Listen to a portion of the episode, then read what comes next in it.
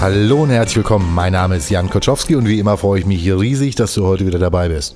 Ich bin heute wieder mal nicht alleine, denn ich bin heute äh, am wunderschönen Ammersee und sitze seit zig Stunden mit dem äh, Thorsten Rutter zusammen äh, in einer äh, windigen Table Dance Bar mit äh, zwei Flaschen Shampoos, die wir schon hinter uns getrunken haben. Ähm, nein, Spaß, wir sind natürlich in einem wunderschönen Hotel. Und äh, sitzen hier relativ ruhig zusammen. Das heißt, wenn ihr irgendwas hört, das könnten irgendwie die tollen Weinkühlschränke im Hintergrund sein. Ich garantiere auch nicht, dass irgendein Kellner irgendwas fallen lässt, aber das kann man uns wahrscheinlich so ein bisschen äh, nachsehen. Thorsten, vielen Dank, dass es geklappt hat. Ich freue mich riesig, dass ich heute dabei sein darf mit dir. Jan, hi. Schön. Den Thorsten Rother, ich brauche dich, glaube ich, nicht so richtig ankündigen. Es gibt äh, relativ wenige, die dich in der Szene nicht kennen oder nichts von dir gehört haben, aber so? ich befürchte ja. du bist populärer als ich. Also Ist das so? unglaublich. Ich. Ja, da weiß ich nicht. Du hast doch jetzt einen Podcast, hast du Ich gesagt. habe das jetzt mal angekündigt. Also hast du einen Podcast praktisch. also ich bin gerade am Testen. Also Okay. mal sehen. Also im Februar will ich es raushauen, aber ähm, das ist noch ein langer Weg. Okay, naja, ist ja nicht schlimm. Februar ist äh, relativ äh, bald da. Thorsten, was mich ganz besonders interessiert und vielleicht auch ein paar meiner Zuhörer, ist, erzähl doch mal in zwei bis fünf Minuten, wer du bist, woher du kommst und wie lange du den ganzen Kram, den du tust, eigentlich schon tust. Ja, fotografieren seit 20 Jahren. Wer bin ich? Das ist eine gute Frage in der heutigen Zeit. Bin ich noch Fotograf? Bin ich jetzt Filmer? Äh, erzähl mir doch mal, womit hast du angefangen? Ähm, meine Ausbildung, Mhm. das war, ja, ich habe eine Ausbildung in der Werbebranche, also eine richtige kaufmännische Ausbildung habe ich gemacht. Und habe die auch zu Ende gemacht, das muss man mal dazu sagen. Ist ja schon mal viel wert. Das sah damals nicht danach aus. und, ähm, aber ich habe sie dann zum Ende gebracht und das war, ähm, war auch ein gutes Fundament, sage ich mal, für das, was ich dann danach die 20 Jahre so gemacht habe. Mm, Ich habe dann erst angefangen, mich selbstständig zu machen, so im äh, Werbe-Event-Bereich. Habe das ein paar Jahre lang gemacht. So, ja, sechs Jahre hatte ich eine Firma mit einem guten Freund zusammen und dann irgendwann hieß es, ähm, ja, unser Konkurrent hat einen Katalog. Ein richtig fettes Printding, so richtig so ein Image-Katalog. Ja, okay, brauchen wir mal, will ich reinsehen. Äh, dann hat das eine Mitarbeiterin von uns besorgt. Ich habe mir das Ding angeguckt und gesagt, gut, will ich auch. Und dann haben wir bei äh, verschiedenen Fotografen in Hamburg angefragt, äh, was das denn so kosten würde. Und dann kam irgendwann ein Fax rein, bin dann ziemlich vom Stuhl gefallen. Und ich dachte, nee, also dafür, das mache ich selber. Altes Sparbrötchen. Ja, ich würde sagen Pfeffersack. so, also ähm, ich dann los, äh, Kamera besorgt, ähm, wild drauf losgeschossen. Das Ergebnis war grauenhaft. Wirklich, es war unerträglich. Also ich habe dann schon so gemerkt, so okay, also so einfach wird die Geschichte nicht. Aber äh, der Ehrgeiz war erwacht. Und ähm, seitdem bin ich bei der Fotografie auch geblieben und zwei Jahre später habe ich dann meine Firmenanteile verkauft und äh, bin dann auch in die Branche gegangen. Okay. Erzähl mir doch mal ein bisschen was von deinem ersten Jahr. Als Fotograf. Mhm. Äh, spannend.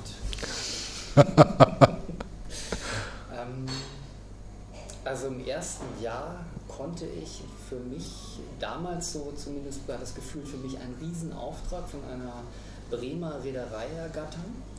Die Reederei gibt es heute nicht mehr, ist also geschluckt in diesem ganzen Containerschifffahrtsgewerbe, ist ja viel verändert. Die haben äh, eine neue Webseite machen lassen und ähm, äh, eine Mitarbeiterbroschüre. Damals war ja so Webseite machen lassen, das war ja was ganz Neues. Und ähm, Broschüren gab es natürlich schon, klar, aber ja, war für mich ein richtig dickes Ding. Es ging ja um ungefähr 35 Motive. Und ich kann mich noch daran erinnern, ich bin dann mit meinem ganzen Rumpel-Pumpel, weil ich hatte damals noch keinen Führerschein und auch noch kein Auto und solche Sachen, äh, bin ich dann mit dem Fahrrad äh, zum Bahnhof und dann äh, wirklich in den Zug gestiegen, nach Bremen gefahren und habe das dann da durchgezogen. Das war auch noch Analogzeiten, also richtig Rollfilm, Mittelformat. Wir hatten uns ja darüber unterhalten. Bang, macht das dann. Und das habe ich dann durchgezogen. Ähm, drei Tage habe ich dafür fotografiert, was damals wirklich zackig war für die Motivzahl. Und ähm, ja, bin dann wirklich mit dem Sack Filme wieder nach Hause und habe dann da meine ersten richtig guten Brötchen verdient. Okay, wie, wie kamst du an den Job?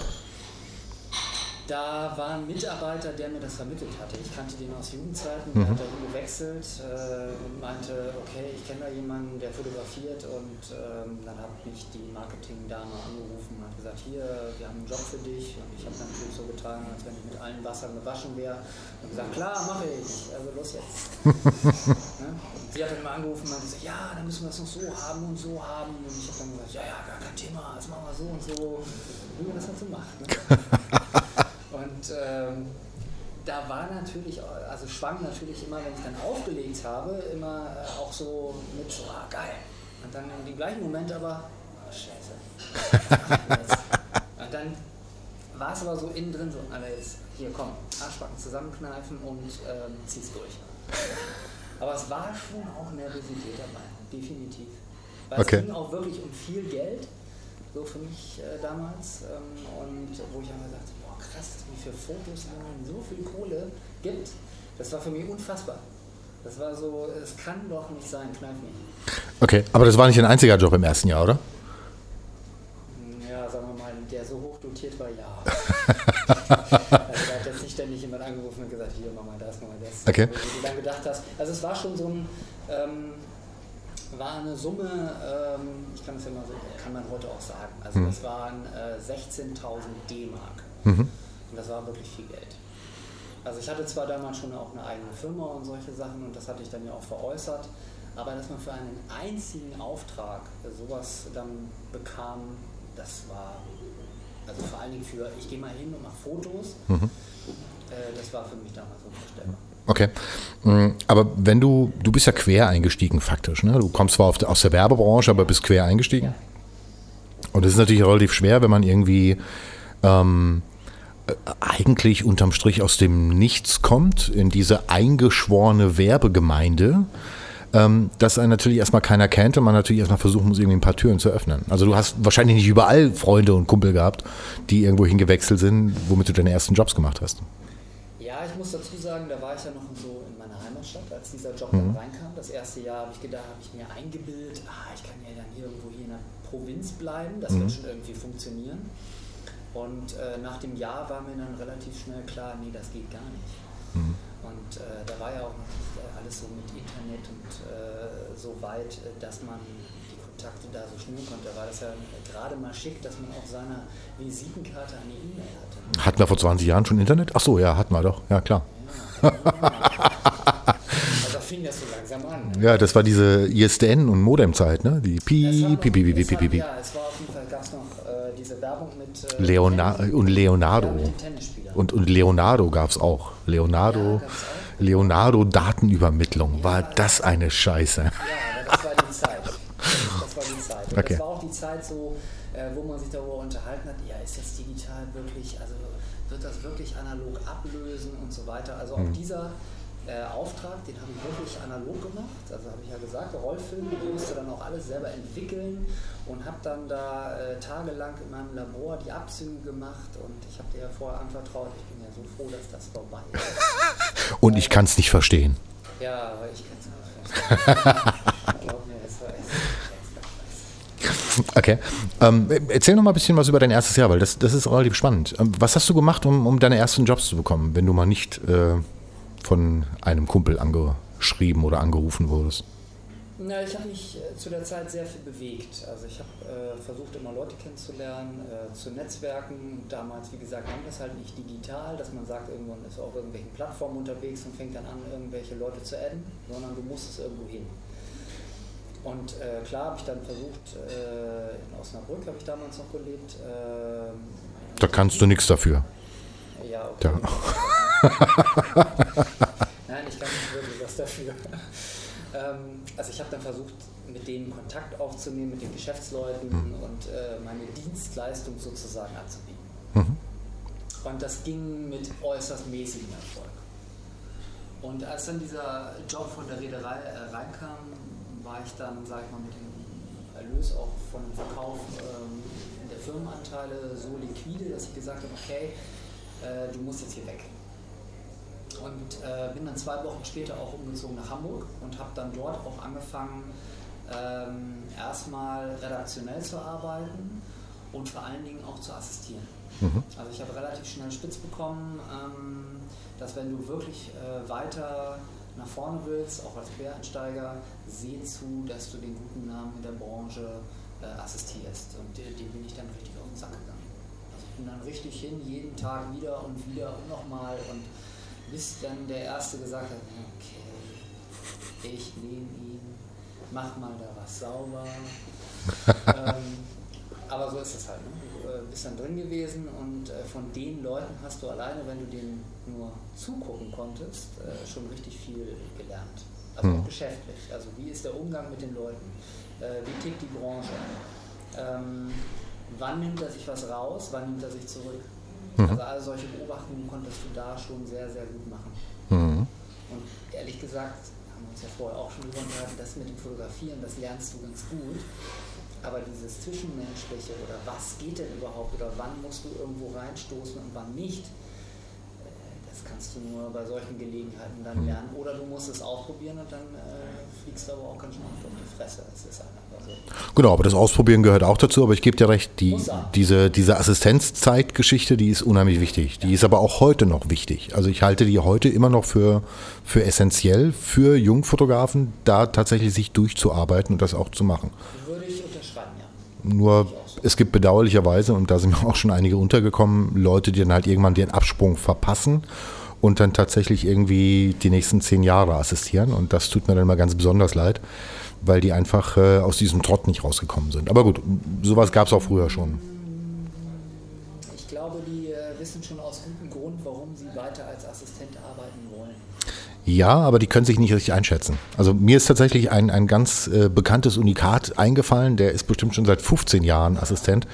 Und ähm, um ihn tut es mir unheimlich leid, weil der so ein kreativer Mensch ist und so viel Wissen angesammelt hat, aber einfach nicht die Eier hat, äh, mal loszugehen. Also das ist.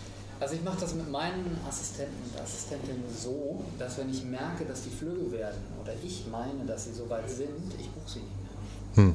Ich sage dann so, das war's. Ich sage auch warum. Und dann sage ich, do it. Mhm. Und melde dich bitte nicht, wenn du nichts machst oder irgendwo anders weiter hast. Dir brauchst du gar nicht melden. Will ich gar nicht hören. Genau. Aber danach darf er sich trotzdem melden. Danach können wir wieder gerne ein Bier trinken, können was unternehmen, äh, kann auch immer anrufen und sagen, ich bin wieder gerade so auf dem Sender, will ich ja nicht das lösen. Äh, bin ich gern dabei. Ja. Okay, sexy. Aber diese Geschichte von, ähm, ja, ich habe mich da noch nicht so richtig getraut. Okay, das.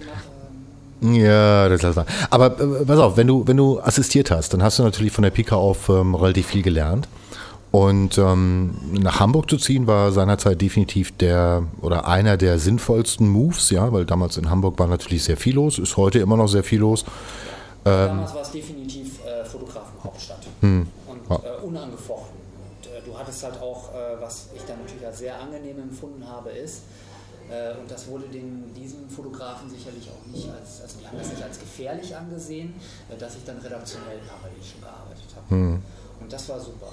Also alleine war es finanziell wichtig, äh, sage ich mal, damit du da nicht auf der Strecke bleibst.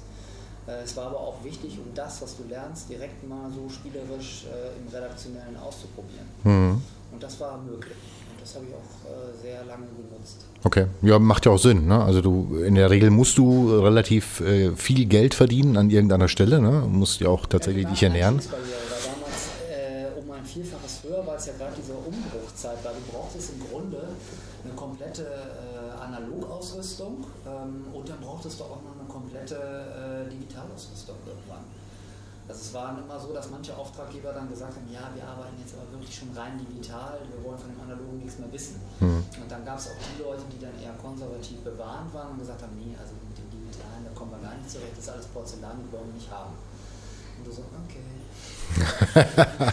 Ja, das habe ich nie gehabt. Ich habe meinen Analogkram tatsächlich seinerzeit behalten, aber ich habe dann, aber ich habe ihn nicht, nicht verkauft halt. Ne? Ich habe ihn tatsächlich be behalten. heute Äh, nein, leider nicht mehr. Und da ärgere ich mich tierisch drüber. ähm, ich habe das, ich habe das an mir sehr, sehr lieben Assistenten vor ungefähr zehn Jahren äh, gegeben. Auch das äh, ärgert mich im Nachgang so ein bisschen. Äh, ich weiß, er hört äh, zu, du darfst das Zeug gerne behalten, aber es ist tatsächlich ein Teil meiner Geschichte und deswegen hat es mich im Nachgang ein bisschen geärgert. Ähm, aber es, ich weiß, es ist in guten Händen auf jeden Fall. Ja, es hat auf jeden Fall was sehr.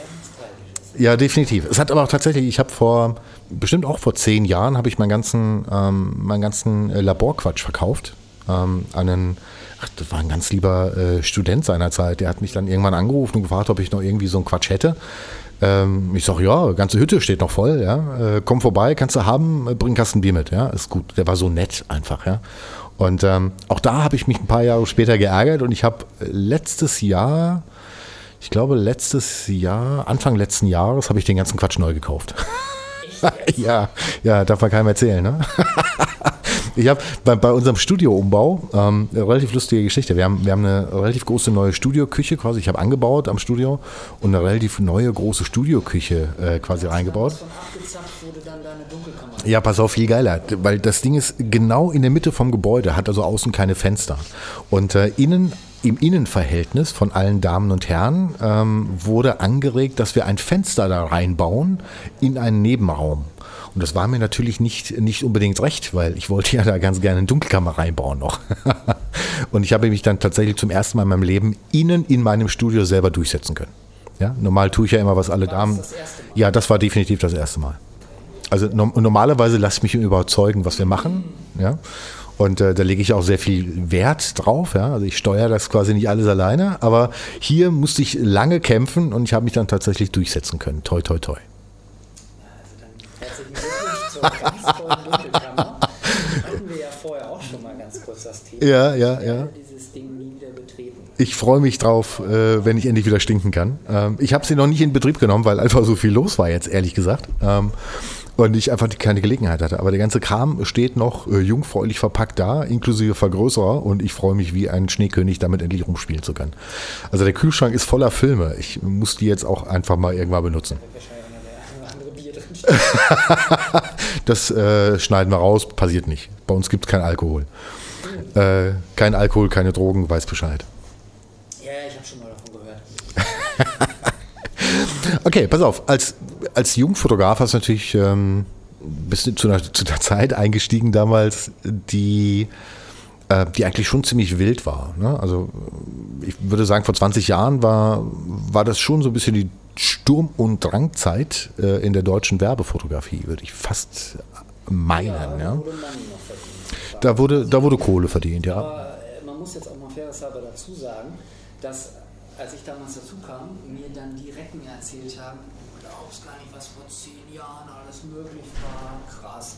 Also wahrscheinlich äh, äh, äh, sammeln wir irgendwie immer äh, von Hm. diesen komischen Zeiten. Früher war immer alles besser. Du bist, du bist schon ein bisschen ein Arsch. Ich wollte dich gerade auflaufen lassen. Das, das haben sie mir nämlich. Das, das haben sie mir, ja, ja, das haben die mir vor damals, damals auch tatsächlich erzählt, ja, dass früher alles besser war. Und ähm, das ist auch tatsächlich der Grund, warum ich das heute immer noch so belächle und sage, also, oh Mann, das ganze Rumgejammer geht mir auf die Nüsse. Äh, ich mag das eigentlich, glaube ich, auch gar nicht hören. Es ist einfach eine andere Zeit, ja. Und es wird auch immer eine andere Zeit sein. Also morgen ist anders wie heute.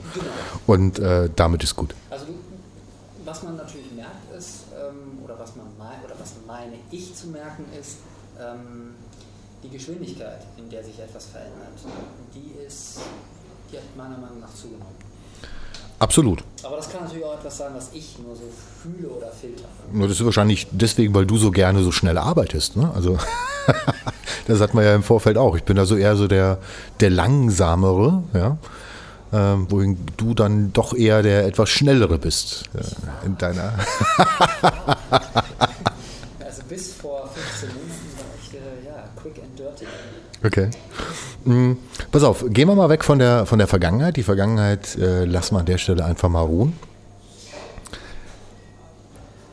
Portfolio.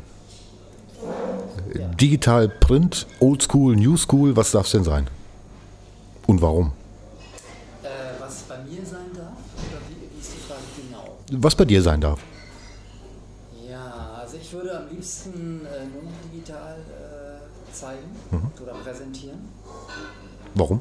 Äh, Weil es praktischer für mich ist. Mhm. Also ich mache ja sehr viel Multimedia inzwischen auch. Also das heißt, ähm, das Foto ist jetzt ein Teil davon, aber ich mache halt auch Video, inzwischen auch Audio ähm, und auch Text und äh, kombiniere das daraus und ähm, das ist dann irgendwie schwierig, äh, ich sag mal nur in einem Printportfolio mhm. zu zeigen. Ähm, ich bin mir aber dessen auch bewusst, dass das jetzt demnächst schwierig wird äh, oder wieder mal schwierig wird, weil vor zehn Jahren war es ja so, da kam ja dann irgendwann diese Stufe dazu, dass der Fotograf jetzt auch filmen kann, aufgrund dessen, weil die Kamerafunktion da war damals mit der Canon, die dann rauskam. Und ähm, ich habe mich damals schon darauf gestürzt. Und im ersten Jahr habe ich dann schon gleich angefangen, so äh, Fotospuren zu machen und dazu dann noch das bewegte Bild oder auch schon ähm, kleinere Filme oder Clips, nennen wir sie Clips.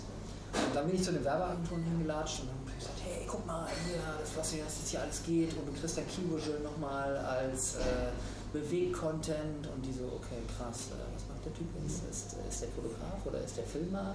Verstehe ich nicht. Äh, was ich nicht verstehe, rufe ich an. Ende. Mhm. Und da habe ich schon gemerkt, ah, okay, so, die gehen da nicht so schnell mit. Und äh, da musste ich das aufdröseln. Und jetzt, äh, naja, haben wir uns auch schon mal drüber unterhalten. Ich hatte der Ruf eh schon ruiniert und dann präsentiert sich auch ganz ungeniert. Ähm, also ich habe ja, ich habe ja den, muss ich ja auch dazu sagen, ich bin ja, wir sind tatsächlich gleiche Alter ungefähr, ja, aber ich bin, ähm, ich bin da tatsächlich ein bisschen oldschool, aber ich mache auch in dem Kontext ja erstmal per se nur Foto. Ähm, von daher bin ich ja immer noch ein riesiger Freund von, von, äh, von der analogen Mappe, ja. Und ich habe seinerzeit, ich glaube, das ist, auch, wie lange gibt es die iPads eigentlich schon? Wann kam denn das erste iPad raus? Ne? Sechs Jahre her, sieben Jahre her? Irgendwie sowas? Oder acht? Ähm, ich habe das damals, ich habe das damals gehasst wie die Pest am Anfang, ähm, weil da gab es immer eine kurze Phase. Es war so ein halbes Jahr. Da ist dann jeder Kollege irgendwie mit dem iPad zur Agentur gerannt und die fanden das in dem Moment auch gut und danach nach einem halben Jahr glücklicherweise nicht mehr und das war dann wieder meine Zeit. Ja, genau. Das fand ich total schade. ich habe nämlich dann irgendwann mit Zweien aufgetaucht. Ja, nee, ich fand. Aus dem Grund, weil ich dann so für mich gefunden habe, ich habe dann auch so eine Mappe äh, gehabt. Äh, ich habe dann das Ding äh, von, von äh, normalerweise nenne ich ja jetzt hier keine Namen, aber mache ich jetzt trotzdem mal. Ich habe mir ja von Rainer Haug mal eine hm. schöne Mappe machen lassen. Habe die dann kurz umbauen lassen, dass ich sozusagen äh, in die Seitensheets äh, zwei iPads reingesteckt habe und in der Mitte war ein Stück Filz. Dann habe ich das aufgeklappt. Dann habe ich auf der einen Seite das Foto gezeigt. Ich sage, hier, guck mal, da Fotostrecke. So, und jetzt gehen wir zur anderen Seite. Da ist der Film. Hast du es jetzt endlich geschnallt? und irgendwann kam dann, ja, jetzt habe ich es geschnallt. Ich habe ich hab bei, der, der Heiner hat äh, damals auch ähm, ich glaube, so, das war kurz nach dem Release des iPads, hat er, glaube ich, so eine iPad-Hülle in seinem typischen äh, Design rausgebracht mit so einem. Genau, und äh, das fand ich ganz gruselig. Und ich entsinne mich einmal an ein Gespräch mit ihm, was wir hatten. Da habe ich nämlich quasi noch eine neue Mappe bestellt, analog. Und dann hat er mir am Telefon gesagt: Mensch, Jan, und dann musst du hier mal ausprobieren und äh, hier cool und äh, iPad-Mappe. Und ich sagte: Oh, komm, lass mich in Ruhe mit dem Scheiß. Ja? Ähm, also, das, das klingt jetzt irgendwie komisch, dass ich irgendwie äh, Pseudo gegen Technologie wäre. Das bin ich aber gar nicht. Ja? Ich mochte es halt nur in diesem Kontext nicht. Also, es hat mir. ja, also ich, ich stehe auf. Ich habe mich ja schon vorgewarnt, aber. Ich, also ich, ich stehe definitiv auf Technik, aber ich mag es halt irgendwie ähm, immer noch tatsächlich das Bild anzufassen. Es ist mir unheimlich wertvoll, unheimlich wichtig. Also ich kann das verstehen, aber ich, ähm, das, was ich mir zum Beispiel analog ja leiste, äh, an Buch zum Beispiel, sind ja Bildbände, die mag ich gerne. Ich fasse die gerne an, ich riech, es riecht geil, mhm. das Papier ist immer unterschiedlich, der Druck. Äh, deswegen kann ich die Liebe dazu schon sehr verstehen.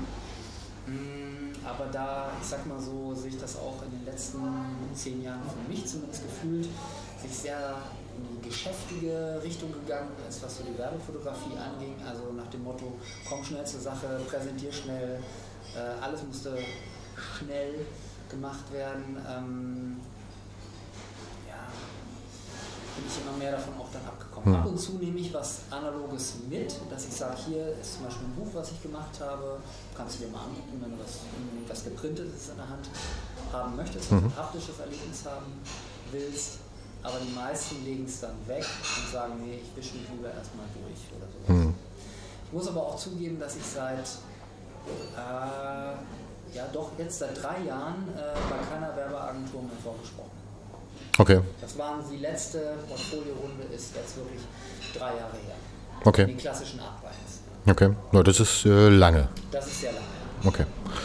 Mm, Jetzt hatte ich natürlich wahrscheinlich der, also im Prinzip sind wir ja eigentlich als, als klassische Werbefotografen eigentlich eher so ein bisschen, äh, ich sag mal, wir fliegen meistens unter dem Radar, ja, also normal die Kolleginnen und Kollegen kennen uns, ja, aber so der Rest der Welt normalerweise nicht. Bei dir hat sich das jetzt so ein bisschen verändert, weil du ja irgendwie vor 15 Monaten, 18 Monaten warst, hast du deinen Blog gestartet, Ja, das war so vor 15 Monaten. Okay. Und ähm, hast gesagt, ich höre jetzt auf, ich mache jetzt was komplett anderes und hast die Leute erstmal kurz verunsichert. Äh, jetzt, ich verstehe natürlich, was du getan hast und ich verstehe auch natürlich den Hintergrund. Mm, Was mich aber tatsächlich interessiert, ist nicht originär das Warum, ja, warum du quasi diesen Schritt gemacht hast, sondern viel eher, was dich die Jahre davor so intensiv gestört hat, dass du quasi diesen Schritt irgendwann als letzte Konsequenz gegangen bist.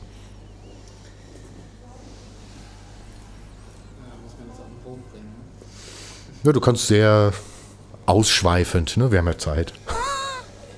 Ja, aber ich will es jetzt auch nicht zu äh, zerfahren irgendwie schildern, sonst können die Leute ja schwer folgen. Also erstmal hat mich gestört, dass die Aufgaben, die, ähm, die man mir entgegengebracht hat, die ich lösen sollte, fotografisch im Grunde immer trivialer wurden. Ähm, dann zeittechnisch immer schneller und extremer. Aber war das nicht etwas, gerade diese Geschwindigkeit, die du gemocht hast? Ja, das waren dann aber so Geschwindigkeiten, dass man sich schon überlegt hat, ob man sich jetzt eine Second Unit leistet, damit man das überhaupt in dieser Zeit fotografieren kann, weil irgendwann musst du in 24 Stunden noch mal schlafen. Wir sagten sowas. Das gibt's. Nein. Doch, doch. Also der Auftrag ist auch gelaufen, ich weiß, wer ihn gemacht hat, aber wie gesagt, wir nennen ja hier keine Namen. Das wäre wär dann nichts. Aber ja, sowas war dann schon auf dem Tisch. Ähm, nicht immer, aber du merkst einfach, was, was, welcher Motor so dahinter steht. So, und für diese ganze Geschichte sollte es dann immer weniger Geld geben, was mir natürlich auch nicht gefällt. Du willst dann schon, wenn du dann diesen Schrott fotografierst, willst du auch Money dafür haben. Ich habe das immer betitelt als Schmerzensgeld. Mm, Also, wenn ich mich darauf eingelassen habe und habe gesagt, äh, ich, ich mache das, äh, dann musste entweder die Aufgabe sehr spannend sein oder das Geld musste stimmen. Wenn dann aber beides nicht mehr stimmt, wird es schwierig. Also kriege ich persönlich das nicht mehr deckungsgleich. Und ähm, das hat sich dann verstärkt, das hat sich potenziert. Es wurde also dann auch immer extremer. Und ich war zu der Zeit ja dann auch noch bei einem anderen Agenten und ähm, dann tauscht man sich natürlich auch aus, ob man das selber nur so wahrnimmt oder ob das nur so eine Blase ist, die man da selber erlebt. Und dann kriegt man natürlich so von 13 Leuten, die da unter Vertrag waren, durch die Bank, äh, kriegst du das zurückgespielt. Nee, geht mir auch so. Ja, nee, nee, ist bei uns auch so. Ja, ist auch so. Und äh, ja, so ging das dann gegangen. Und dann ist natürlich dann irgendwann mal so der Punkt erreicht, oder der war bei mir erreicht, wo dann einfach für mich feststand, dass das, was ich da machen sollte, nicht mehr machen werde. Ähm, das war so der Moment, den du angesprochen hast, wo ich dann meinen Facebook-Post abgesetzt habe. Da gab es ja noch gar keinen Blog, der war ja nie geplant. Ähm, sondern ich da einfach mich mehr oder weniger aus der Branche verabschiedet habe. Das war so, jetzt reicht's. Äh, ich fliege dann mal in Urlaub und mache schöne Bilder und ich verarbeite jetzt nur mit der Rangefinder und ach ja, wenn ihr euch treiben lässt, ich mache das übrigens nicht mehr und Arschloch fertig. Ja. war ich mir ziemlich äh, sicher, dass, äh, dass ich dann auch erledigt und am Kreuz genagelt bin. Also, da habe ich mir jetzt auch nicht viel vorgemacht. Okay, aber gut, unterm Strich bist du ja nicht ans Kreuz, genagelt worden und un, unterm Strich müssen wir jetzt auch mal relativieren, du hast ja nicht komplett verabschiedet. Also der, der konsequente Schritt zu sagen, ich, äh, ich verpiss mich jetzt, äh, leck mich alle am Arsch, ja, äh, und ich arbeite nicht mehr, das wäre jetzt eine Sache gewesen. Dann hättest du die Branche verlassen und ich glaube auch zerstört, oder nicht zerstört, aber ähm, aufgerüttelt für den Moment. Ähm, aber was du ja letztendlich getan hast, du hast ja quasi deinen Fokus gewechselt. Also den, den äh, Fokus-Shift vielleicht dramatischer, als man es normalerweise hat, vorgenommen. Also unterm Strich vergleiche ich das immer mit der, mit der Situation, wenn, ähm, und das hat man im Vorfeld auch, dass man sich immer wieder neu erfindet, dass man quasi immer wieder was Neues machen will, um einfach den Kopf klar zu bekommen. Oder weil du einfach Dinge schon viel zu lange gemacht hast und gesagt hast, okay, jetzt macht mir das einfach keinen Fun mehr, ich muss jetzt was anderes machen. Und ähm, grundlegend ist ja das, was du tust, wenn man es ganz platt betrachtet, eine Neuerfindung. Also unterm Strich ist es, ich erfinde mich jetzt einfach neu. Ich arbeite jetzt einfach anders, als ich es vorher gemacht habe. Ja, Jan, für dich ist das wahrscheinlich jetzt so einfach, das so wahrzunehmen.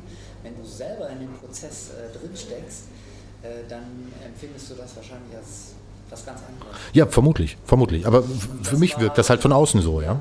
Also für mich war erstmal nicht im Vordergrund die Neuerfindung. Mhm das kam erst ein paar Wochen später, dass ich das überhaupt gerafft habe. Okay, krass, du empfindest, also du erfindest dich gerade neu. Mhm.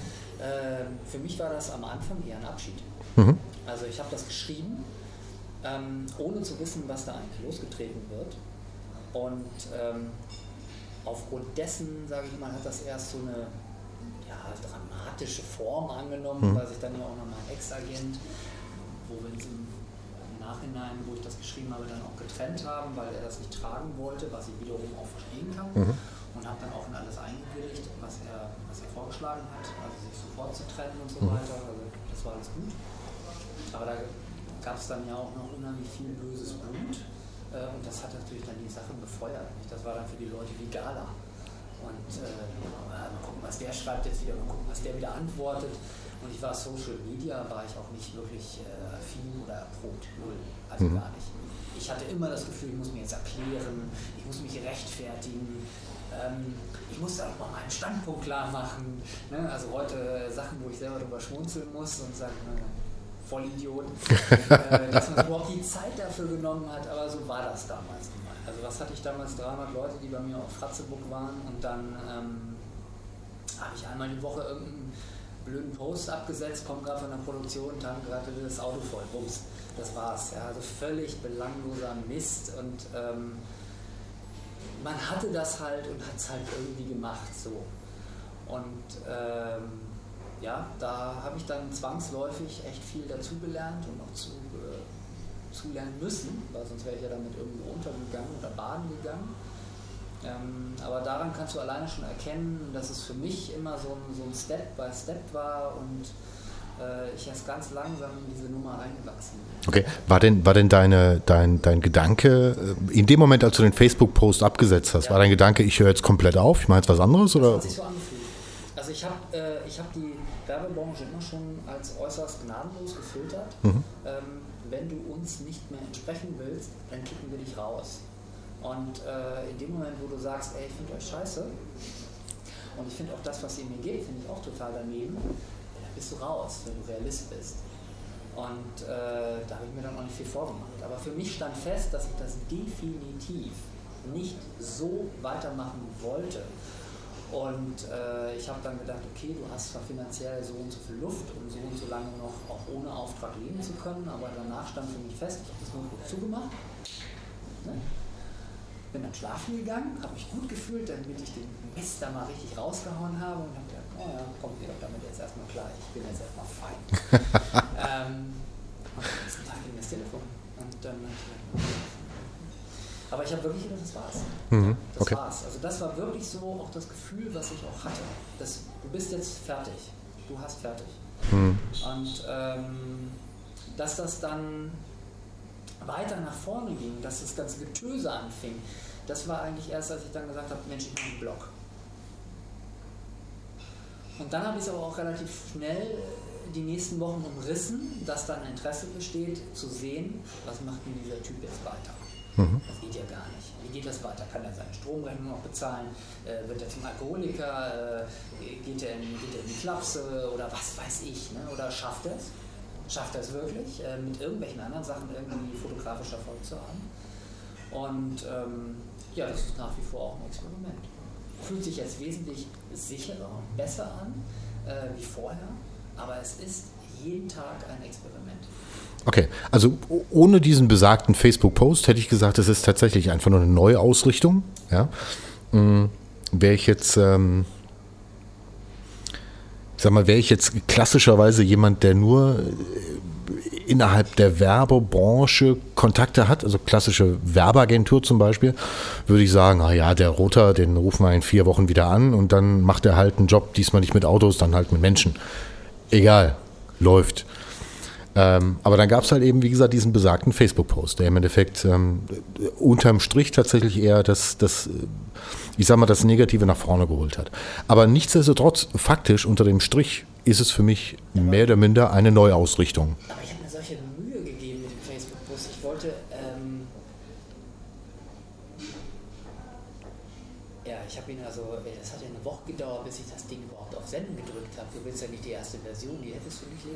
Echt böse.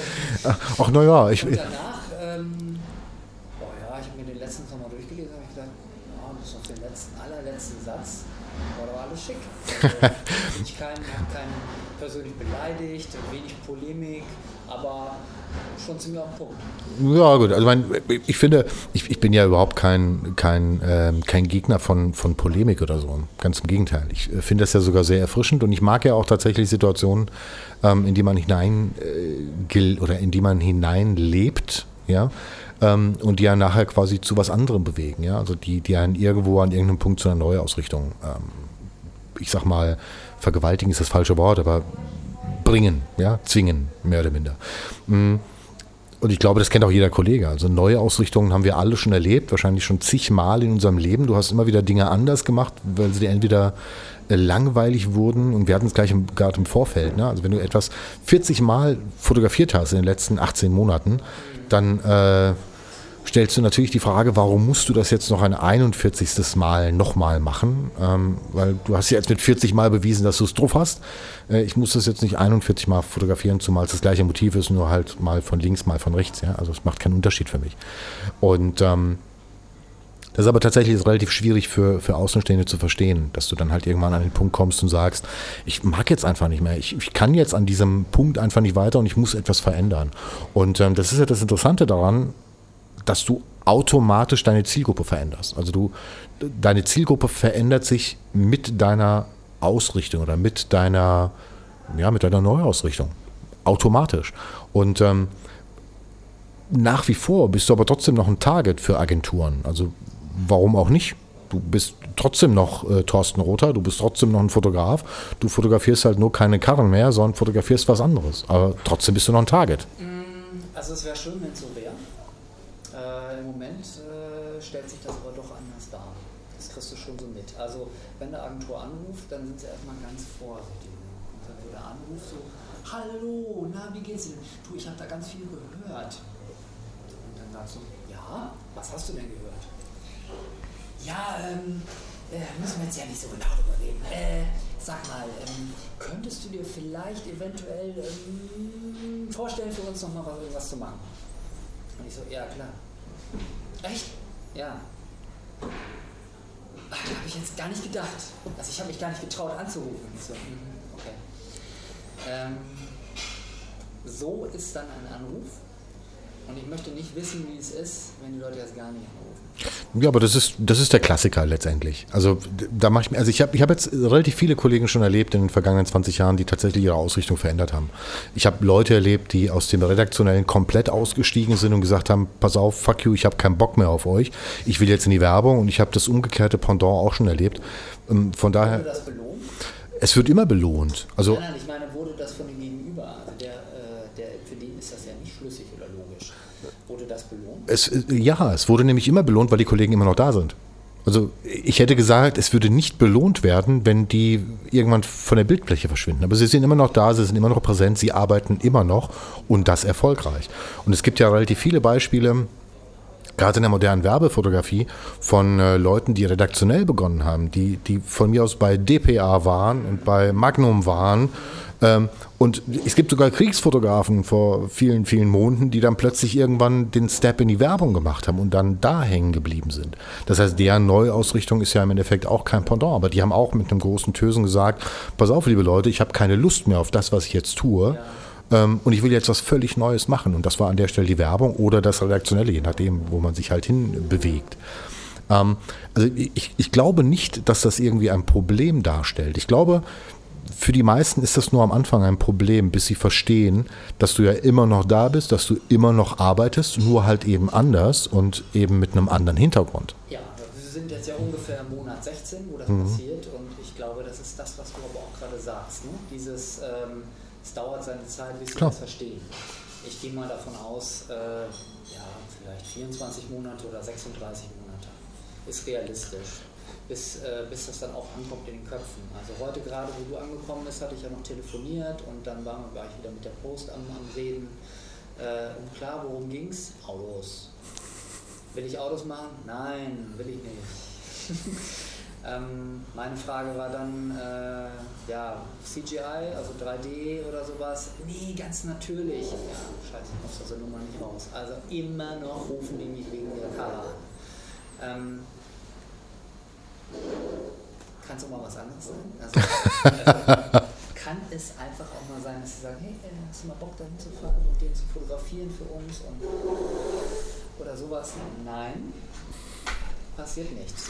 Wir reden immer noch über, wie sieht es aus, Anspeeden von ähm, Reifen, äh, machen wir den Asphalt nass, äh, machen wir dies. Nein, ich will es nicht. ich ich habe, glaube ich, ich, hab, glaub ich, einen riesigen Vorteil gegenüber dir, ähm, denn ich habe immer in zwei Welten gelebt. Also Moment, Moment. Von dem da muss ich reingrätschen. Meine größten Kampagnen, äh, die ich geschossen habe, das waren immer People-Kampagnen. Ich bin ja immer zweigleisig gefahren. Ich war immer People und Auto. Ja, aber man, man kennt dich eher für Auto. Ja, das habe ich gemerkt. und mein relativ großer Vorteil ist, dass ich halt tatsächlich mal zweigleisig gefahren bin. Das ist aber tatsächlich auch grundlegend, und das wirst du wahrscheinlich auch du bestätigen können, immer ein bisschen ein Problem, weil gegenüber der, des Art Buyings, die versuchen natürlich immer leicht und ich sag mal, suffisant in Schubladen äh, zu denken. Und ähm, brauchen natürlich irgendeinen Anhaltspunkt, um zu verstehen, in welche der beiden Schubladen sie dich jetzt gerade stecken können. Und für die ist es natürlich immer relativ schwierig, wenn du sagst, ich mache Stilllife und das total gerne und wirklich mit Herzensblut. Ich liebe aber auch Menschen. Ähm, das heißt, ich mag beide Sachen gerne entweder verbinden oder losgelöst voneinander sehen. Und ähm, das Bedauerliche aber ist tatsächlich, dass sie das häufig nicht richtig geschnackelt bekommen. Also vor 20 Jahren war es schlimmer als heute, heute ist es noch deutlich einfacher. Aber ähm, wie ist es bei dir? War das für dich auch ein Problem seinerzeit oder ist das an dir spurlos vorbeigegangen? Mm, das hielt sich in Grenzen. Also ähm, am Anfang war es ja so, ich habe ja mit People angefangen. Mhm. Porträts und äh, lifestyleige Geschichten habe ich so fotografiert. Und dann kam halt irgendwann erst die Karre dazu. Also Letzte, was eigentlich kam. Ähm, es kam sogar nach dem Film erst. Was Skandal!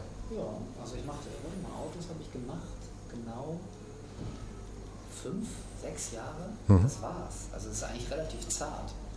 Ähm, aber das ist anscheinend bei denen im, im Gehirn so reingeschmolzen. Ähm, keine Ahnung, was da passiert ist. Aber da ich letztendlich, sage ich mal, zwei Themen hatte, also People und Auto und äh, am Anfang das auch gemischt wurde, also dass man gesagt hat, ja, der Thorsten kann vielleicht auch gut Motorsport und dann habe ich halt für einen großen äh, bayerischen Autobauer äh, was gemacht, die halt im Motorsport wieder gegangen sind ähm, wo dann äh, erstmal die Leute im Vordergrund standen und dann hieß es, ah, hier macht doch auch mal Karre. Und dann haben wir das halt gemacht. Äh, das lief sehr gut, äh, ist das immer mehr geworden. Ähm, und letztendlich, klar, habe ich dann natürlich auch die Werbetrommel äh, ziemlich gerührt, äh, was das anging, weil wenn du in das Thema wirklich reingehen wolltest, äh, dann musst du auch wirklich für wahrgenommen werden. Also du musstest in diese Schublade rein, sonst hätten sie dich für Karre nie angerufen. Mhm. Aber äh, trotzdem habe ich immer noch in der Zeit. Jetzt muss ich mal kurz reingerätschen. Ja, bitte. Wie hast du die Werbetrommel gerührt? Äh, ich glaube, ich habe es jedem erzählt. Auto. Ähm, alle klassischen Wege. Die da wären? Zähl sie mal auf, einfach. Ja, klassisch war, also ich war immer beim Agenten, dass der Agent erstmal sowieso jeden damit zutextet. Ähm, der wurde dann auch bestimmt mit äh, ständig neuen äh, Strecken, ob das jetzt frei war oder ob das Auftrag war oder redaktionell war. Ich habe also nur noch versucht, Auto, Auto, Auto zu bekommen, um äh, auch aufzuholen. Also um die üblichen Verdächtigen in der Branche auch unter Druck zu setzen. Ich wollte deren Jobs, ganz mhm. klar. Und da musst du Gas geben. Und das ist auch erfolgt. Und Auto ist ein hochpreisiges Segment, also um freie Arbeit zu machen. Also da habe ich auch wirklich viel versenkt, sagen wir es mal so, um da ranzukommen dann. Und äh, das heißt also, wir haben den Markt damit penetriert. Und dann äh, nächstes äh, Ding, äh, solche Plattformen, dann auch Jahrbücher. Es war zu der Zeit ja auch noch wesentlich exklusiver, das heißt, es hatte eine andere Wahrnehmung. Die Dinger wurden sich angeguckt, gab halt nicht zehn Stück, sondern es gab halt nur zwei. Und da wurde dann auch wirklich mal durchgeblättert äh, bis zum Buchstaben Z. Und dann haben wir gesagt, ah, du konntest sich also mal kurz äh, fünf Seiten leisten. Wow, äh, was ist denn da los? Und das filtern die halt dann immer als, da geht der Punk ab und dann kriegst du auch den Anruf. Mhm. Und ähm, das habe ich so gemacht. Das ist aber auch heute noch so. Also äh, heute, heute ist tatsächlich auch noch so, wenn du ähm, mehr als eine Doppelseite irgendwo verwertest, ja, ähm, dass bei dir der Punk abgehen muss. Der, der Gedanke ist tatsächlich noch da, sofern das Ding jemand liest. Ja, aber das tun dann vorwiegend eher die Kollegen als diejenigen, die buchen. Weil der Kollege guckt sofort nach, wer ist denn dabei? Und wie viele Seiten hat der? Und das passiert da. Aber das ist, der Kollege gibt mir nicht den Job. Und was der Kollege von mir denkt, das kann mir eigentlich absolut piep egal sein. Ja, tatsächlich war. Aber ich, ich stehe tatsächlich auf dem Standpunkt, dass, dass wenn du relativ viel streust in den verschiedensten mm, in den verschiedensten Segmenten, sei das jetzt irgendwelche Jahrbücher, sei das jetzt irgendwelche Online-Themen, ähm, dass du gegebenenfalls bei der gleichen Person, die ein Entscheider ist, in unterschiedlichen Zeitzyklen auf dem Tisch landest. Durch so eine Geschichte. und ähm, genau. Und ähm, dass du dann tatsächlich einfach eher wahrgenommen wirst, als wenn du nur einmal im Jahr irgendwas machst. Das auf jeden Fall, aber wie gesagt, äh, solche Strukturen haben natürlich auch wahnsinnige Konkurrenz bekommen in Zeiten von Social Ne? Mhm. Das muss man einfach mal so sagen. Ja, wobei auch ich. Die, auch die Strukturen, mit wem du heute zusammenarbeitest, hat sich auch ein bisschen geändert. Ja. Die Artdirektoren sind einfach nur noch mal jünger geworden. Ähm, das, das, merkst du einfach. Die gucken erstmal, okay, was hat der Typ an Instagram followen, was läuft denn da bei dem? Äh, okay, cool, hm, weiß ich nicht so richtig, was der macht. Oh Gott, der ist ja oldschool, ist ja voll der alte Sack, nee, will ich nicht mitarbeiten. Das ist einfach eine andere Nummer. Und daran merkst du schon so, da wechselt schon einiges. Und auch es gibt auch, wie viele Jahrbücher es inzwischen gibt. Ich, ich kann die Jungs alle, ich mag die sehr gut leiden. Auch wenn die mir jetzt alle ein bisschen böse sind, was sie schon länger sind, weil ich das ja schon öfters gesagt habe. Hm, ich kann das verstehen, das ist deren Baby, das ist deren Produkt. Aber letztendlich kann man in dem Segment nicht unbedingt sagen, dass Konkurrenz das Geschäft belebt hat. Nee, nicht unbedingt. Aber äh, letztendlich am Ende des Tages machst du ja so ein Jahrbuch auch ohnehin eher nur für dich. Also ich tue das sowieso für mich. Wir hatten das Thema. Wir, wir hatten. Ja, klar, natürlich. Ich, ich mag die Dinger total gerne. A, auf der einen Seite, und das verkaufe ich mir natürlich immer damit, ähm, bin ich der Meinung, dass, äh, dass wenn du von mehrfach oder von verschiedensten Seiten mit einem Thema ähm, bei einer Person adressiert wirst, dass es irgendeinen Impact auch haben wird, ja, wenn es äh, in zeitlich äh, sinnvollen Zyklen passiert. Und auf der anderen Seite mache ich es tatsächlich für mich. Ich äh, mag das Ding halt einfach haben. Ich mag da gerne drin sein. Und wer weiß, vielleicht meine Kinder und Enkelkinder und äh, deren Kinder werden sich irgendwann mal darüber freuen, dass äh, der Uropa mal so. Weiß ich nicht. ja, wahrscheinlich. Ähm, ich habe übrigens eine geile Kamera gekauft, als ich jetzt kürzlich in London war. eine Canon, eine A1. Ja, total geil. Ich habe mich gefreut wie ein kleiner Schneekönig. Für super kleines Geld in, auf Camden Market. Total geil. Egal, andere Geschichte. Andere Geschichte. Ähm, Pass auf, du, du hast ja, im Prinzip ist dein Thema, was du heute gerne adressieren willst, womit du quasi zukünftig oder wovon du zukünftig leben möchtest, ist im Endeffekt ein, ein Porträtthema und du möchtest vor allem auch viel reisen, so verstehe ich das. Naja, ich habe es äh, versucht runterzubrechen in einem doch einfachen Slogan, also damit die Leute es irgendwie greifen können, habe mir ein bisschen Gedanken gemacht. Mhm. Äh, und deswegen, wenn die Leute heute mich fragen, hey, was machst du? dann sage ich äh, Portraits und Stories. Mhm. Das kann jeder irgendwo greifen. So, und erst dann komme ich mit Peak Ass raus, dass ich sage, okay, du kannst dir das, ähm, ich verstehe mich eher heute als äh, Visual Storyteller, sowas mhm. in der Art. Aber das sind wir doch alle. Mehr oder minder. Ja, aber es steht ja meistens auf der Webseite drauf, Rumpelputz, Fotograf oder Photography oder sowas. Und ich habe äh, die Bezeichnung wirst du bei meiner neuen Seite zum Beispiel gar nicht finden. Da stehen nur noch meine Initialien drauf, TR, Portraits and Stories. Punkt. Und äh, keiner weiß, bin ich jetzt Regisseur, bin ich jetzt Fotograf. Was ist denn der Typ? Alter, ob du jetzt Porträts oder Photographies dahinter hast, du. Du warst der hat, dass doch immer wieder die äh, Schubladen bemüht werden. Also es wird schwieriger, Ja, nicht in eine Schublade reinzukommen. Ja, genau. In welche? In muss ich das muss ich auch anerkennen. Ich würde das auch sagen, dass das so ist. Mm, Aber dann muss ich es vielleicht auch immer ein bisschen aufdröseln, dass ich sage, okay, ich versuche Content zusätzlich zum Foto zu schaffen. Mhm, Okay, Das also hat natürlich auch einen gewissen Grund. das ist quasi eine, eine klassische Content-Marketing-Geschichte letztendlich. Jein. Ich würde sagen, das ist gemischt. Also für mich äh, stellt sich das so dar, auch wenn das heute noch nicht so wahrgenommen wird, vor allen Dingen in Deutschland nicht wahrgenommen wird, online ist für mich das neue Gold. Mhm. Ähm, es wird so kommen müssen, ansonsten bleiben viele, die, jetzt etwas haben, auf der Strecke. Das wollen sie nicht. Jeder hat auch eine gewisse äh, Besitzstandsbewahrung. Und wenn sie schlau sind, dann bewegen sie sich. Und dann werden sie auch irgendwann mehr Bezahlinhalte schaffen. Das, das sieht man natürlich im Ausland auch schon vermehrt. Da sind aber auch die Bezahlsysteme ein bisschen einfacher geregelt Mhm. wie äh, hier in Deutschland. Du brauchst hier immer einen Shop und du brauchst mindestens sieben, acht, äh, zehn Mausklicks, um dann letztendlich zu dem Content erst zu gelangen. Und äh, im Ausland geht es teilweise, sind zwar die Bestimmungen härter, aber der, die Abwicklung ist leichter. Also das heißt, da kannst du sagen, okay, äh, zwei Klicks und das ist mit PayPal erledigt.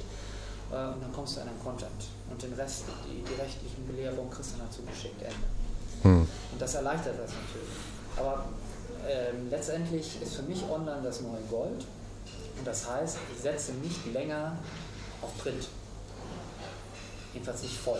Wenn jemand ein Printmagazin hat und hat dazu aber noch eine ganz tolle Online-Plattform geschaffen, dass er sagt, er kann dort zusätzlichen Content zu meiner Bildstrecke verwerten, wie zum Beispiel ein Audiofile oder ähm, ein Video oder einen Film oder äh, von mir aus sogar einen Podcast, äh, den jetzt ja auch viele zum Beispiel machen. Also Geo ist ja zum Beispiel so eine Zeitschrift, die einen eigenen Podcast haben. Warum ist das nicht interessant, wenn man sagt, man ist eh für die auf Reisen, dann lass uns doch gleich vor Ort noch einen Podcast mit produzieren äh, und wir bringen das Material dafür mit. Toll. Mhm. Finde ich also sehr bereichernd. Äh, und ich finde es auch spannend. Okay, aber das ist klassischerweise Content-Marketing. Ist das Content Marketing? Ja. Ja, dann habe ich das jetzt gelernt. Ja, ich dachte ist, immer, Content Marketing ist sowas wie, ähm, dass ich mich selbst, also dass ich meiner selbst verkaufe. nee, das ist Selbstmarketing. Self-Marketing.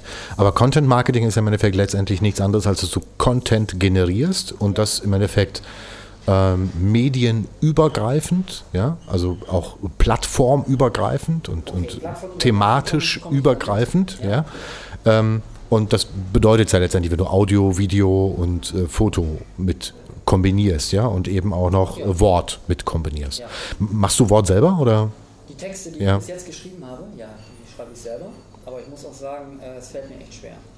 Ich habe jetzt ein bisschen durch das Blogschreiben ähm, gelernt, aber äh, ich sag mal so, Text war eigentlich immer das Letzte, was ich vermutet hätte, dass das irgendwie bei mir funktioniert. Okay. Also das war nie meine Stärke, aber letztlich musste ich mich ja dann irgendwie mal ausdrücken. Mein Bedürfnis oder ich habe dann angekündigt, ja, wir können mir dann folgen und gucken, was äh, treibt der Typ und dann habe ich das halt hingeschrieben. Und ich hatte aber immer das Gefühl, boah, das dauert aber lange, boah, ist das schwierig. Und dann habe ich irgendwann mit einem Journalisten gesprochen und dann meinte er, ja, ja, bei, bei mir ist das aber auch so. Und ich so, achso, ist das wirklich so schwer zu schreiben? Also, ja, schreiben ist schwer. Fotografieren ist auch nicht einfach. Fällt mir aber leichter irgendwie. Und ihm fällt wahrscheinlich das Schreiben leichter. Wahrscheinlich, ja. Also ich finde es spannend. Mhm. Äh, Ich finde es auch spannend, was man dazulernen kann. Äh, Auch wenn man selber sagt, hm, das ist nicht unbedingt meine Stärke, äh, sind, glaube ich, ein paar Sachen dabei, wo ich sage, okay, die sind gar nicht so schlecht. Mhm. Also kannst du drauf aufbauen. Okay. Und ich will mich jetzt hier nicht als Textmaschine anpreisen, ähm, aber wenn jetzt zum Beispiel ein Magazin, ein Reisemagazin sagt, wir haben jetzt keinen Bock, einen Red- äh, einen Redakteur mitzuschicken, könntest du dir vorstellen, ähm, die Sache textlich zu unterfüttern und wir supporten dich in Form von, ähm, äh, dass wir es redigieren oder sowas, ähm, dann würde ich das tun, wenn es extra bezahlt ist. Hm. Okay. Und äh, dadurch äh, hoffe ich, dass es den Leuten leichter fällt zu sagen, okay, reich doch, äh, reist doch einfach mal eine Woche dahin. passt doch. Hm. Okay. Spannend. Wo willst du hin in drei Jahren? Also entweder äh, wird das, was ich mir vorgenommen habe, mit diesem Konzept erfolgreich sein oder ich habe ein Restaurant. okay, ich, äh, ich habe kürzlich gerade mit einem total tollen Jungfotografen äh, gesprochen. Äh, Lukas Schulze, es war tatsächlich eines der, der letzten, äh, letzten Podcast-Folgen. Das war Folge 51? Äh, ich glaube ja, ja. Das war der junge Herr, der auch zu den Olympischen Spielen. Ja, genau, genau, genau.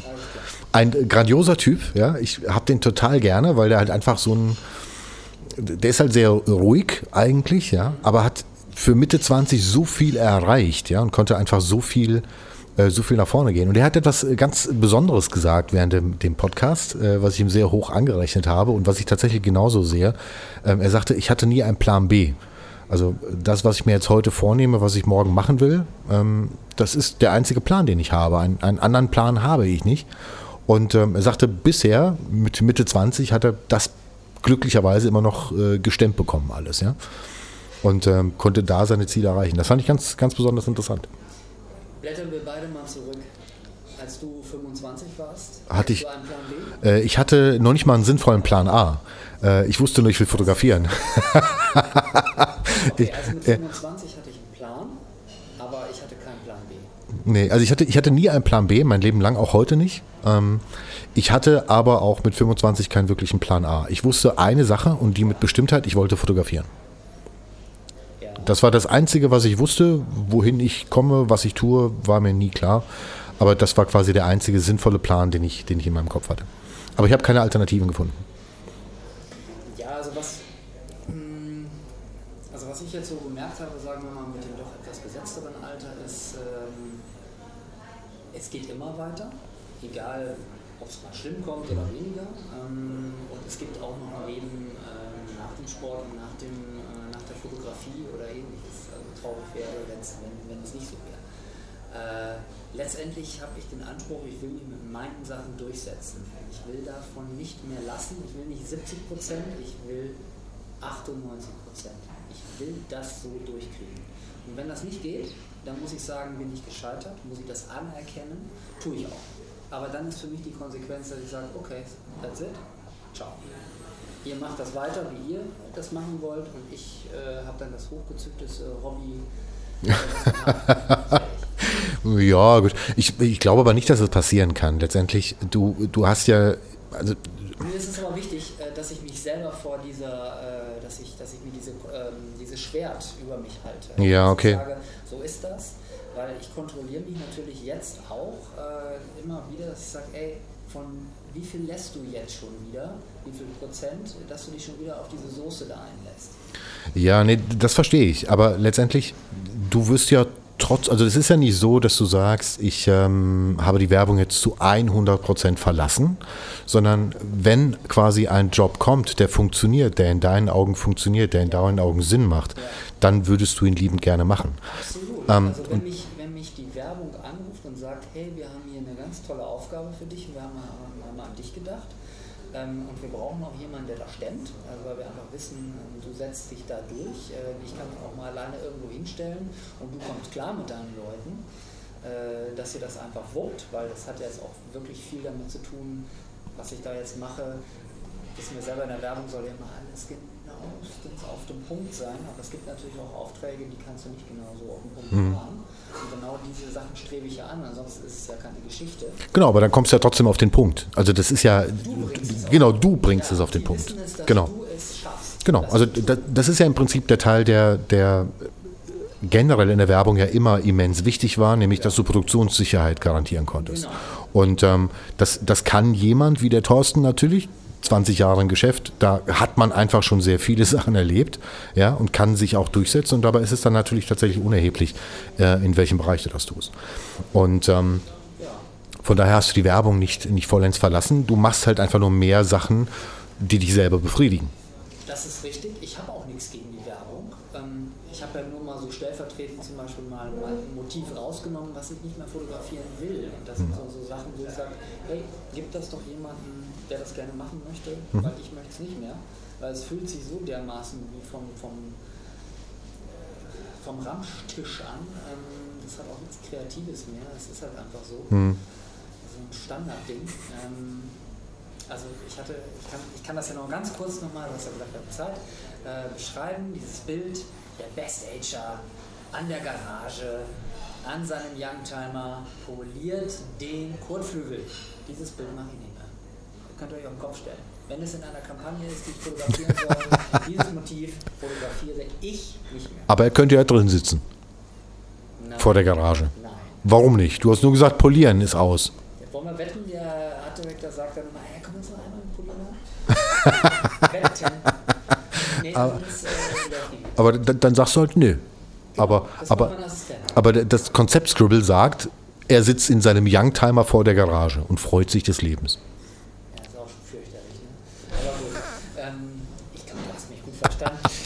ich will. nee, ich, ich, ich verstehe das, ich verstehe das natürlich. Das will ich halt einfach nicht mehr machen. Mhm. Und nicht, weil ich die Werbung verachte oder sowas. Ich, ich glaube, dass es solche Bilder geben muss und äh, braucht, äh, weil Kunden das einfach auch fordern. Aber es gibt bestimmt auch richtig geile Sachen. Also ich nehme jetzt mal eine Sache raus, äh, die ich jetzt wirklich auch gut fand, wenn du magst. Mhm, gerne. Also äh, was ich unheimlich gut fand, war äh, die FDP-Kampagne von Heimat. Mhm. Das hat ähm, Einmal ein bekannter Berliner Fotograf äh, hat die Wahlplakate gemacht. Die wirklich interessanten Sachen fand ich aber, die der Reportagefotograf gemacht hat. Und zwar, wo er den Lindner begleitet hat in diesen ganzen Situationen drei Monate lang. Das finde ich sauspannend. Mhm. Ja, also die Sachen zu haben und daraus dann sogar noch ein Bewegtbild-Content zu generieren. Das wurde ja auch gemacht. Mhm. Das sind zum Beispiel so Sachen, wo ich sage, komm, ruf mich an, sofort. Mhm. Mache ich. Okay, aber das ist ja im Endeffekt nur eine, eine ich sag mal, eine andere Zielgruppendefinition, eine andere glaub, das Richtungs. Das kommt seltener einfach vor. Also ja. Es ist einfach so, dass äh, da ist sehr viel Zufall teilweise mit dabei und das ist denen nicht geheuer. Du brauchst einfach auch Eier, um äh, sowas äh, zu machen. Zu, also auch, auch als Kunde vor allen Dingen. Und äh, die hatten sozusagen ja eigentlich nichts mehr zu verlieren. Mhm. Also hat, konnte natürlich Heimat schalten und walten, was sie da wollte. Wahrscheinlich, gehe ich jetzt mal von aus. Und dafür ist es ja auch die richtige Agentur, mhm. ähm, die für solche Sachen gut ist. Und dann haben wir gesagt, so, jetzt machen wir das so und zack, also das wird schon. Mhm. Und du brauchst solche Kunden. Du brauchst einfach mutige Leute. Und davon gibt es leider zu wenig im Moment. Ja. Hast du definitiv recht. Ähm, aber jeder kennt sie. Jeder, jeder Kollege hat auch den einen oder anderen, der tatsächlich ein bisschen Mut hat und freut sich, wenn der anruft. So just auch bei mir. Ich hatte heute tatsächlich auch ein grandioses Telefonat im Auto und habe mich extrem gefreut, äh, diesen Job machen zu können. Äh, von daher, das ist eben tatsächlich so ein Ding, wo man auch mal ein bisschen Eier haben muss, weil man nicht genau sagen kann, was am Ende bei rauskommt. Ähm, aber das macht es ja im Endeffekt auch schön. Und das war auch früher so. Also früher hast du ja auch Situationen gehabt, wo du einfach nicht genau gewusst hast, was bei rauskommt. Also wo man dich halt einfach machen lassen. Und ähm, am Ende war es ja immer gut. Ist ja, ja, ich glaube auch, dass bei solchen Sachen was Gutes rauskommt. Klar. Du kannst halt nur nicht den anderen darauf festnageln, der Teppich ist dann grün, an der Stelle kommt die Sonne rein und dann steht er auch noch da und dann äh, hast du bitte noch den Lebkuchen in der Hand und beiß jetzt bitte ab. Das funktioniert dann leider nicht. Ja, aber auch das kriegen wir noch hin. äh, in den Lebkuchen beiße ich gerne, ja, da bin ich dabei, bin ich, bin ich definitiv dabei. Wie, wie auch immer. Also,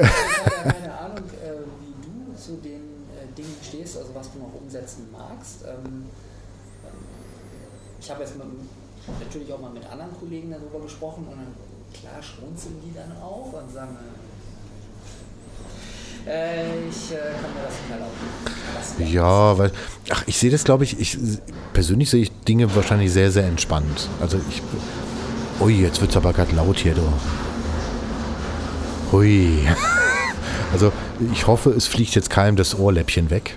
Ähm, jetzt, ich bin noch da, ja. Man hat mich hier nicht begraben. Ähm, wo war ich stehen geblieben? Ach so, genau, wie, wie ich das sehe.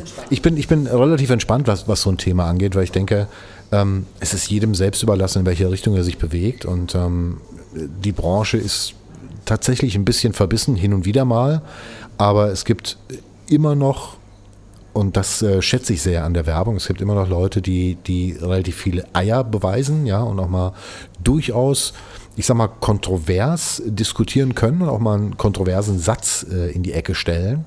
Und äh, da bist du definitiv nicht der Einzige. Da gibt es äh, einige davon. Äh, bin, ich, bin ich dankbar, dass es diese Leute auch gibt. Denn ähm, nur damit hast du halt die Möglichkeit, auch mal was anderes zu machen oder was Neues zu machen. Und ich denke, auch deine, deine Aktion oder deine Maßnahme wird irgendwas am Markt bewegen und wird irgendwas bewegen, dass irgendwo an irgendeinem Ende in Deutschland vielleicht irgendjemand mal darüber gestolpert ist, was der Thorsten getan hat oder tut oder im Begriff ist zu tun. Und ähm, vielleicht ist das eine Agentur und vielleicht ruft sie dann einen anderen Kollegen an und sagt, pass auf, wir haben hier etwas, aber das ist ein bisschen risky, wie wir damit umgehen wollen. Auch das ist durchaus denkbar. Ja? Also du weißt nie genau, was aus den Dingen, die du mal anfängst, irgendwann am Ende mal passieren wird oder irgendwie rauskommt. Von daher alles safe und äh, wir sind ja hier unter uns. Hören ja gar nicht, gar nicht so viele Leute zu. Ich, finde es gut, dass du das jetzt so sagst, aber äh, so generell gab ja auch mal ein paar Monate, wo unheimlich viel gehatet wurde. Also es war, es war auch nicht so ganz einfach, damit umzugehen. Hm, lernt man dann ja auch. Hm. In Zeiten von Öffentlichkeit und äh, was postet man wie und was schreibt man wo. Ähm, ja, war auf jeden Fall interessant. Okay.